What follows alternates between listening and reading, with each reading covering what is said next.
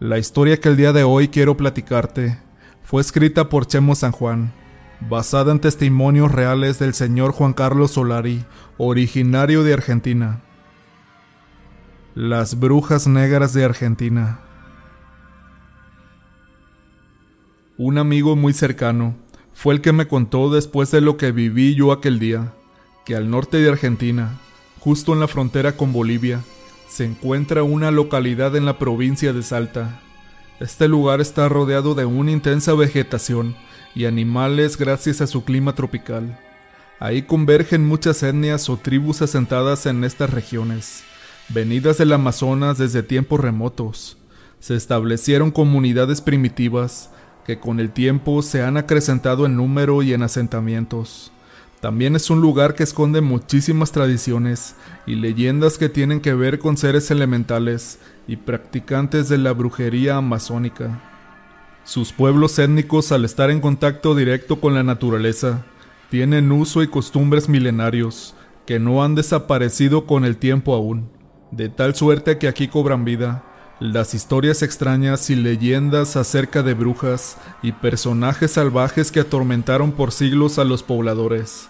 Se dice que muchos humanos que han visto a una auténtica y real bruja no regresaron jamás, ya que ellas los han consumido vivos.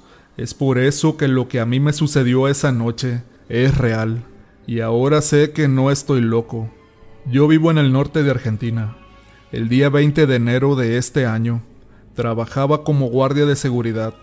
Estaba en el barrio aeropuerto de Santiago Capital Vigilaba unos departamentos en construcción que están sobre la costanera. Era una noche normal, pero a eso de las dos de la mañana, los perros estaban muy inquietos, como presintiendo al maligno, pues con su comportamiento me lo decían. Ladraban y aullaban aterrados al mismo tiempo que no dejaban de mirar hacia el cielo. Al notar aquello, salí a dar mi recorrido. Tomé mi linterna cuando de pronto, justo al fondo y en la oscuridad de la noche, vi a una mujer vestida completamente de negro. Esta me vio también a mí, y entró a una de las construcciones que yo resguardaba. La verdad es que me asusté. Pensé que posiblemente quisieran dañar el edificio, o peor aún grafitearlo. La alumbré con mi linterna y le grité que saliera de esa área, que no tenía autorización de estar ahí. Le pregunté que cómo rayos había logrado entrar pero no recibí ninguna respuesta. Siguió caminando hasta subirse por la escalera, justo al primer piso. Yo decidí seguirla para decirle de nuevo que no podía estar ahí. Al subir por la oscura escalera, me invadió un escalofrío descomunal, al grado que hasta se me puso la piel de gallina al comprobar que ya no había nadie ahí. Mi perro más fiel que me acompañó empezó a llorar y a la vez esconderse tras de mí como diciéndome que no la siguiera. Noté que mi perro ahora estaba desquiciado, y al ver esa mueca de horror en su rostro, comprendí que eso no era de este mundo. Entonces bajé tan rápido la escalera como pude, pero ya era demasiado tarde. De pronto este ser con alas, un rostro podrido y putrefacto en forma de mujer, se me apareció de frente. Era una mezcla de algo no humano, que tenía una hilera de dientes tan filosos como nunca había visto nada antes. El miedo me invadió por completo.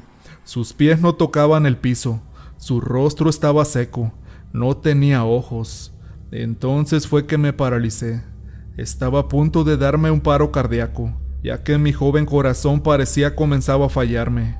Mi perro muy valiente olió mi muerte, y este me jalaba para que no la viera de frente y esta cosa no me tocara. Él no paraba de ladrar, a pesar de estar al borde de la locura como yo. No le importaba y me seguía jalando. En aquel momento cerré los ojos y pedí a mi Dios Todopoderoso que me ayudara, que no quería seguir viendo aquello. Casi sin aliento y con el corazón acelerado, y a punto de morir de la impresión, mi perro comenzó a ladrar de nuevo, y cuando abrí mis ojos, esa bestia nocturna que emanó posiblemente del mismo infierno, ya no estaba frente a mí. Como pude traté de salir de aquel oscuro lugar, pues mi perro en ese momento estaba librando una batalla con algo desconocido para mí y no le estaba yendo nada bien.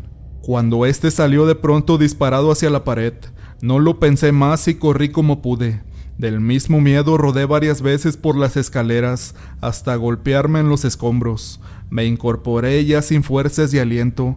Llegué hasta el otro puesto de vigilancia donde estaban dos policías que me vieron con una cara de asustado y me preguntaron ¿Qué pasó? Después de reponerme les conté lo que vi y uno de ellos me dijo que él también vio esa misma mujer días atrás. Estuve en el puesto de supervisión hasta que amaneció esa mañana. Ya no quise volver más al mismo trabajo desde aquella noche. Todo eso me cambió la vida. No sé qué es esa cosa y por qué anda ahí asustando apareciéndose a altas horas de la madrugada. Me cuentan ahora que ese lugar era un monte donde anteriormente hacían su sacrificio las brujas y chupaban niños. Al día de hoy está comprobado que yo estaba cuidando un lugar donde en fechas paganas estas bestias se reunían a devorar inocentes y a beber su sangre. Se dice que esto continúa en fechas recientes aún. Dicen también pobladores de aquel lugar haber mirado a varias mujeres de cabello largo y cubiertas con ropas viejas hechas de fibras de vegetales, pintadas de su cuerpo con líneas negras y blancas. Estas estaban gritando y bailando alrededor de una gran fogata y junto con ellas había veladoras y cosas raras como hierbas y monos o animales sin sus vísceras. De inmediato al ver aquella escena, comprendieron que eran reales brujas o curanderas. Sin embargo, algo no estaba bien. Una cosa les causaba escalofríos y un mal presentimiento.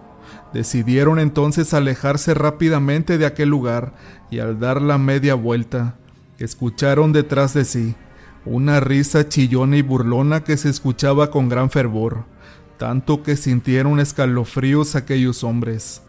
Entonces uno sintió una mano que lo tomaba firmemente del hombro que lo hizo voltear. En cuanto lo hizo iluminó el rostro de lo que estaba detrás de él, su cordura casi se quiebra de miedo al sentir una corriente eléctrica recorrerle de lado a lado y de pies a cabeza. Lo que estaba junto a él era una cabeza de cerdo con pardo pelaje o como los del jabalí. El cuerpo era el de una mujer con rasgos grotescos e infrahumanos. También vio a lo lejos a unas enormes aves congregadas alrededor de algo. Eran caranchos, aves rapaces y carroñeras que al ver a los campesinos corrieron por el campo y levantaron el vuelo pesadamente. De pronto se comenzaron a escuchar quejidos de alguien que agonizaba, hasta que pudieron darse cuenta que aquel bulto que estaban devorando esas bestias era de un humano. Dicen que apenas dieron unos cuantos pasos adelante, cuando notaron que detrás de ellos estaban las brujas viéndolos fijamente. Sus cabezas parecían ser de animales, de cerdos y de pavos. Escuchaban detrás de sí las risas burlonas y chillantes de aquellas mujeres, a veces lejos, a veces cerca. Sus nervios estaban crispados a punto de la locura, pidiendo a Dios que los salvara de aquellas brujas malignas. Habían también caballos muertos, con cientos de moscas rodeándolos, con un hedor insoportable.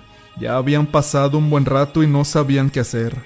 Decidieron esperar escondidos hasta la mañana siguiente. Pasaron las horas en medio de aquel horror. Por entre los árboles podían ver las luces de las veladoras, ir de un lado a otro y a veces subían y bajaban. Escuchaban las risas chillantes y escalofriantes de las brujas a su alrededor. Oraban con fervor aquellos hombres, esperando que en cualquier momento aquellas horripilantes apariciones se les fueran encima también. Por fin llegó la luz del día y con ello su salvación. Durante el alba las brujas desaparecieron y se quedaron solos. Al pasar por un lado de los caballos, vieron con asco que tenían un aspecto putrefacto. Estaban llenos de gusanos y moscas. Parecía que les chuparon la sangre y se comieron parte de su carne. Como ven en esas zonas era común que hubiera brujas y mujeres que se consagraban al innombrable. Esas mujeres se iban tras de uno, Parecían volar, pero no tenían piernas ni ojos. En cambio tenían una cabeza de cerdo y trataban de alcanzarte. También se acercaban a otras sombras que tomaban la forma de aves enormes. Las etnias que vivieron en esos lugares saben del poder y la fuerza de estas brujas del maligno e hijas de la naturaleza, pero también de la oscuridad y el horror que emana de ellas. comprobé que aquella noche estuve a punto de ser su cena simplemente para ellas, o peor aún, de que me robaran el alma. Amigos, muchas gracias por haber escuchado esta historia. No te olvides que si te gustó el video, te invito a que te suscribas al canal y a que compartas en tus redes sociales. Bendiciones y hasta pronto.